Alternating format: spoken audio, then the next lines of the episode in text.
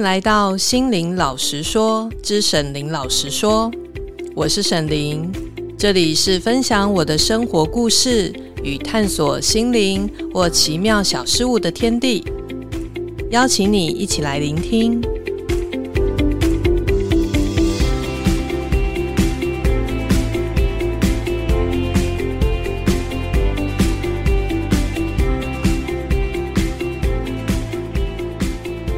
大家好，欢迎回到每个月见面一次的沈伶老实说。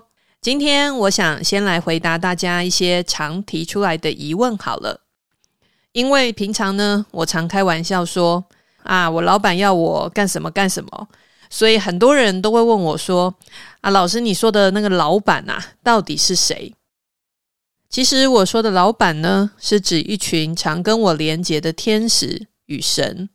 或者有人称作称为高灵，也就是较高的灵体的意思。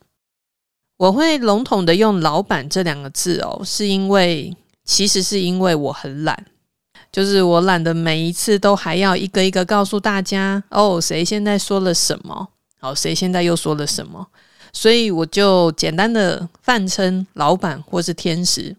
对我来说，可以省掉很多解释的问题。比如说我，我我现在讲。诶，现在大天使加百列说了什么啊？好，或是现在比如宙斯跟我说了什么啊？有时候大家就会接着问说啊，他是谁啊？然后他长什么样子啊？好，然后就会有后面一堆问题，就就开花岔题了。所以我就用老板来统称，这样子比较简单明了。那很多人就会接着问啦，啊，你老板讲的你一定要听吗？难道你没有自由意志吗？那如果不听会怎么样啊？好，还有有人会说啊，他们真的很灵验、很准确吗？好，以下省略千百个类似的疑问。这个部分哦，其实涉及到比较大的基本观念，比如说，你觉得我们来地球投胎的目的是什么？人类跟那些神啊、天使啊、高灵的关系又是什么呢？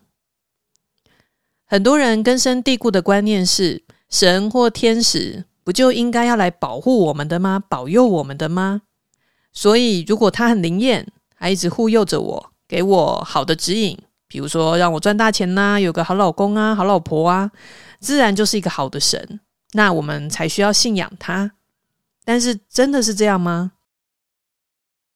我以前就常在思考这个问题：为什么我们觉得神就应该要守护我们？为什么我们觉得让我们开心快乐的指引才是对的？为什么神就应该帮我们趋吉避凶？为什么我们会觉得痛苦的时候，神就应该要帮助我们呢？如果神跟天使帮助我们是因为爱，那爱是什么？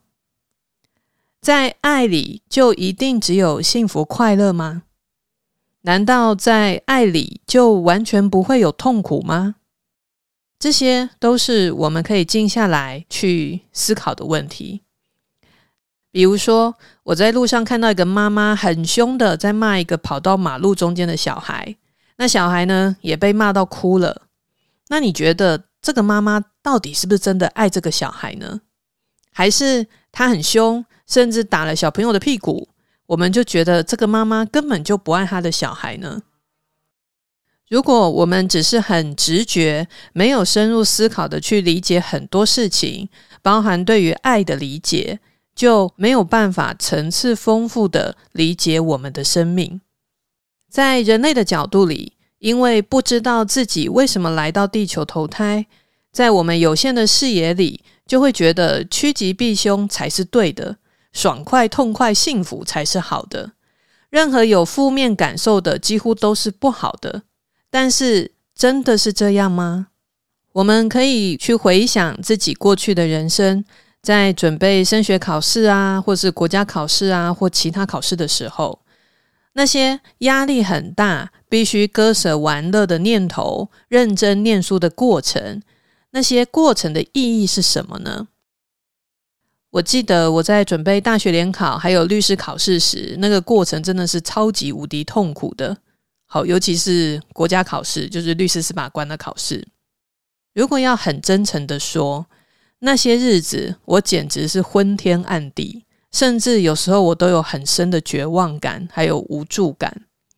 因为我在准备国家考试的时候，还交杂了许多我自己健康上、体力上的考验，以及我与父母还有父母之间有很猛烈的冲突。那为什么我要走过那些过程？我为什么不选择爽爽的过一个很轻松愉快的日子呢？我相信每一个人都有属于自己的答案。而我当时如何熬过痛苦的律师司法官考试，就是因为我觉得那是我当时选择要走的道路。如果我要获得成为律师的结果，就必须通过这个考验，不论那个过程是有多痛苦。但是你知道吗？这个逻辑跟我们的生命其实也是类似的。我们为什么要来地球体验人类的生活？其实我们是透过这些生活来学习与自我成长的。很多人都不是第一次来地球，甚至有人来了非常多次。所以有些人会看到自己的前世，好，因为那些前世的经验都还是在我们的潜意识里。我们每一世投胎前都会先设定好，哦，我这一世准备要学习的主题是什么？就好像那个大学的你的主修科目是什么？然后选好这一世的父母，以及你会遇到什么样的人，会经历什么样的大考跟小考，好，来测验自己究竟有没有通过这个主修科目的学习。那这个部分也是大家可能听过的，好，什么人生功课啊，好，生命功课的这个部分。所以，我们每一个人都是带着使命来的。我们人生最重要的使命呢，就是完成自己这一生投胎前预设的功课。所以我常会觉得哦，我们的灵魂都是非常伟大的编剧。你想想哦，如果我这个灵魂想学习更深层、哦更高境界的爱，你觉得我的灵魂会怎么写这个剧本呢？是选择诞生在一个充满爱的原生家庭？从小到大被爱我的人围绕保护着，还是选择一生下来就被父亲或母亲抛弃，长大后又被同学排挤，或是遭遇老公或老婆的背叛呢？你觉得身为一个伟大的编剧，你会怎么做？大家可以想想哦。我们过去觉得精彩万分，或是看完感动万分的电影。有哪一个电影的男女主角是没有经历任何痛苦或挫折的？如果男女主角从小到大都幸福美满，他们的相遇是一见钟情，没有任何的考验，然后就幸福的白头偕老，那我们会觉得这是什么大烂片呐？好，也太无聊了吧！所以我们的灵魂又何尝不是这样想呢？相反的。你觉得为什么雨果的《悲惨世界》可以成为一个不朽的世界名著？为什么男女主角经历这么多痛苦跟磨难后，我们却会觉得他们把人性的光辉与爱发挥到淋漓尽致？雨果在《悲惨世界》里最有名的一段话是：“即使最黑暗的夜晚也会结束，而太阳将会升起。”没有错。那些生命的暗夜就像磨刀石一样，让我们的心越发光亮。所以，坦白说，一个有企图心的灵魂绝不会甘于一般的剧本，他不会去选择一个从小到大都幸福圆满的道路，因为他知道那无法让自己再更上一层楼。所以，话说回来，我们生命中的考验很多都是灵魂预先安排好的。而天使啊、神啊，或是高灵，他们常常是扮演一个陪伴或是提醒的角色，提醒我们要走在自己的生命道路上，提醒我们不要忘记来的目的，提醒我们在黑暗中仍然不能失去希望，不要背弃自己的真心。像我自己的守护天使是大天使亚伯特，我曾经把一些学生的提问问他。包含学生会问什么是天使啊？好啊，有人会问说天使是不是信基督教才有？或者有人说，诶，他基督教的朋友说他们只有神没有天使。关于这些疑问，大天使亚伯特告诉我，宗教是地球人的信念，在宇宙没有所谓宗教的问题。所以有关你们说的某种宗教要如何理解，我无从回答你们。至于天使是什么，如果用地球人比较熟悉的方式解释，天使就好比类似宇宙的公务员一样，只是天使不是为某个神或某个高灵或某个人服务，天使是为了爱而工作。在我自己接触很多不同的天使的经验里，他们的出现常常伴随着很光亮的光晕，而且呢，能量上有特别轻盈、干净、纯净的感觉。那也跟我们人类很像，每个天使有不同的个性。好，那每个天使也会有不同的光晕。比如说，我的守护天使亚伯特呢，是一个带有非常光亮的白光。然后他很喜欢像一个像俏皮的朋友一样，好，在旁边逗我笑，就是给我很像朋友的感觉。而大天使加百列出现的时候呢，常常带有温暖厚实的暖黄色的光晕，你会感觉到这个存在非常的坚定，而且带有很强大的智慧以及洞察力。加百列往往会在我们需要智慧与力量时出现。他给我的感觉呢，比较像是一个充满智慧的老师。讲到我这一生第一次清晰感觉到大天使，是在二零一零年，我去上一个美国系统的灵性课程。我记得那个是最后一天，在结业的时候，大家都在聊天，但是我非常清晰的感觉到一个身形高大、金发碧眼，然后西装笔挺的大帅哥。在前方望着我，对我微笑。我当时心里想：“哦，这谁呀？啊，我认识你吗？”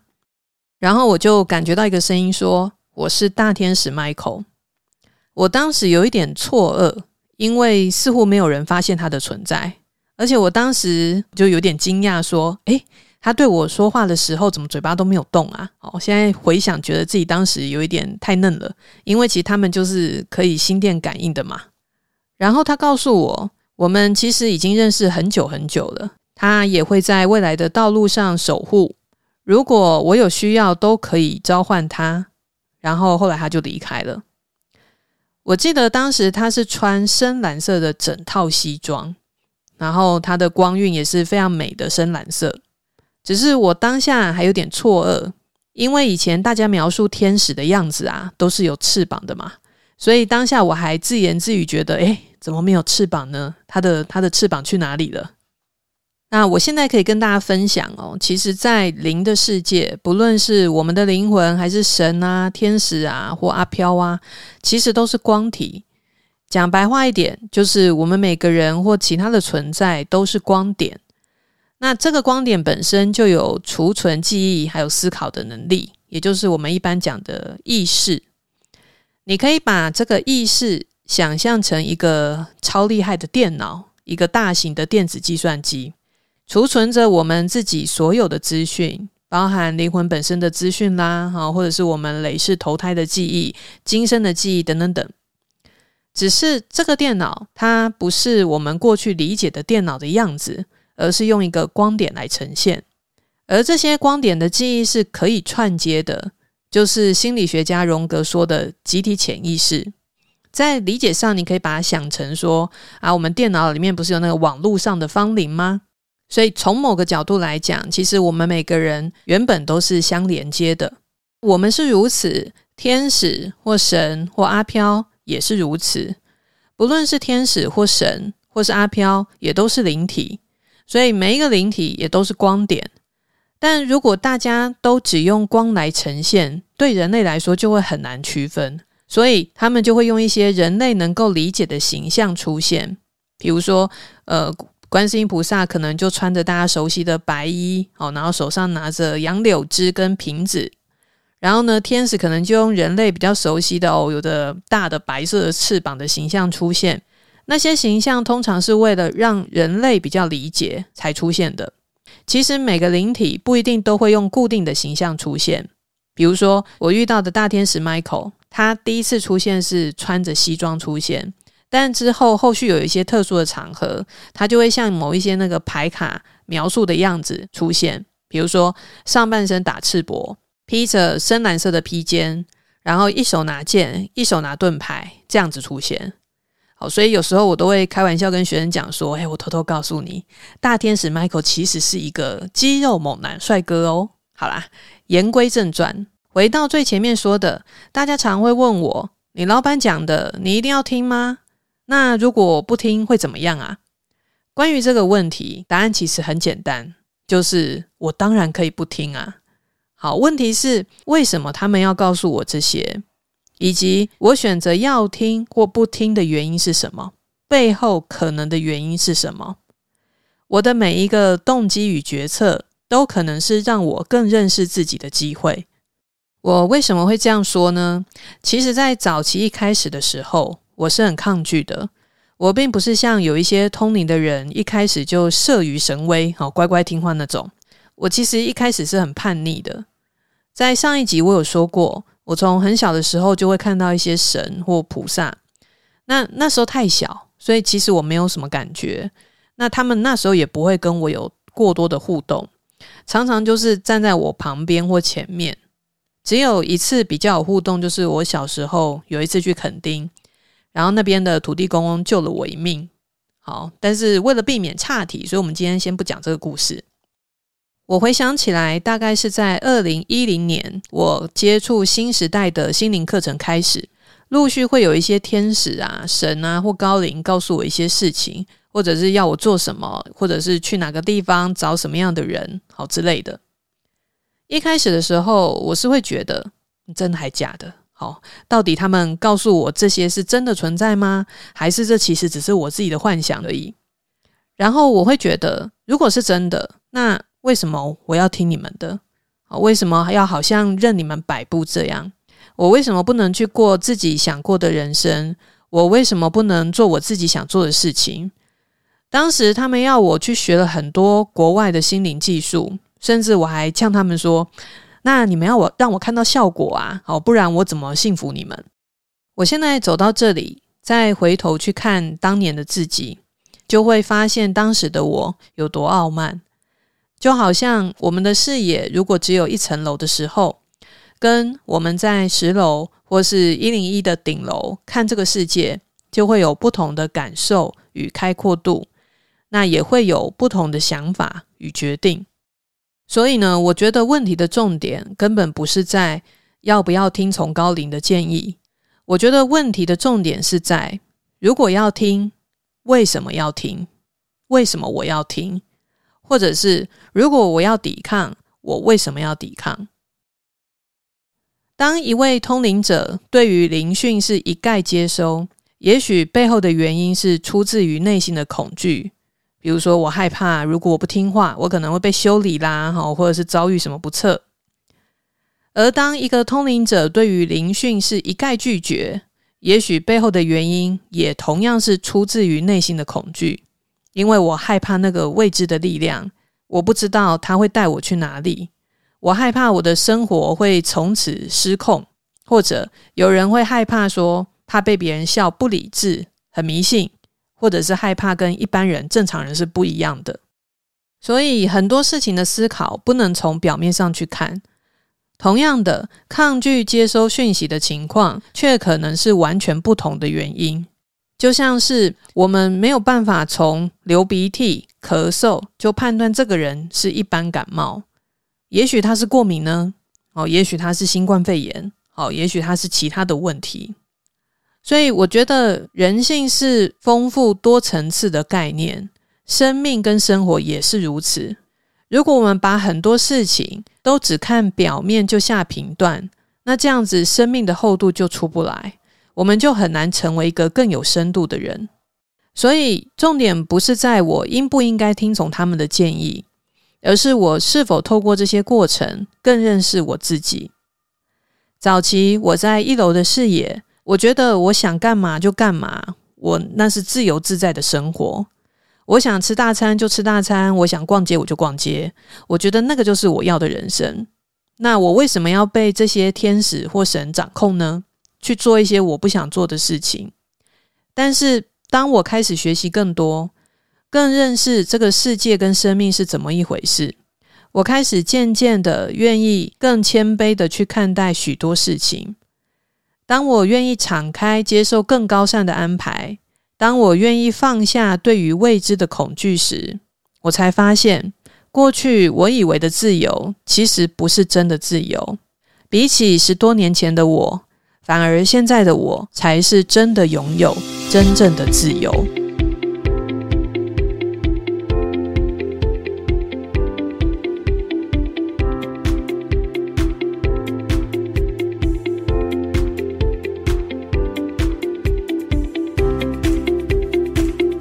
下一集我将继续跟大家分享我是如何踏上心灵与自我探索的道路，途中又发生了什么样的事呢？记得每个月第四周的周一准时收听心灵老实说。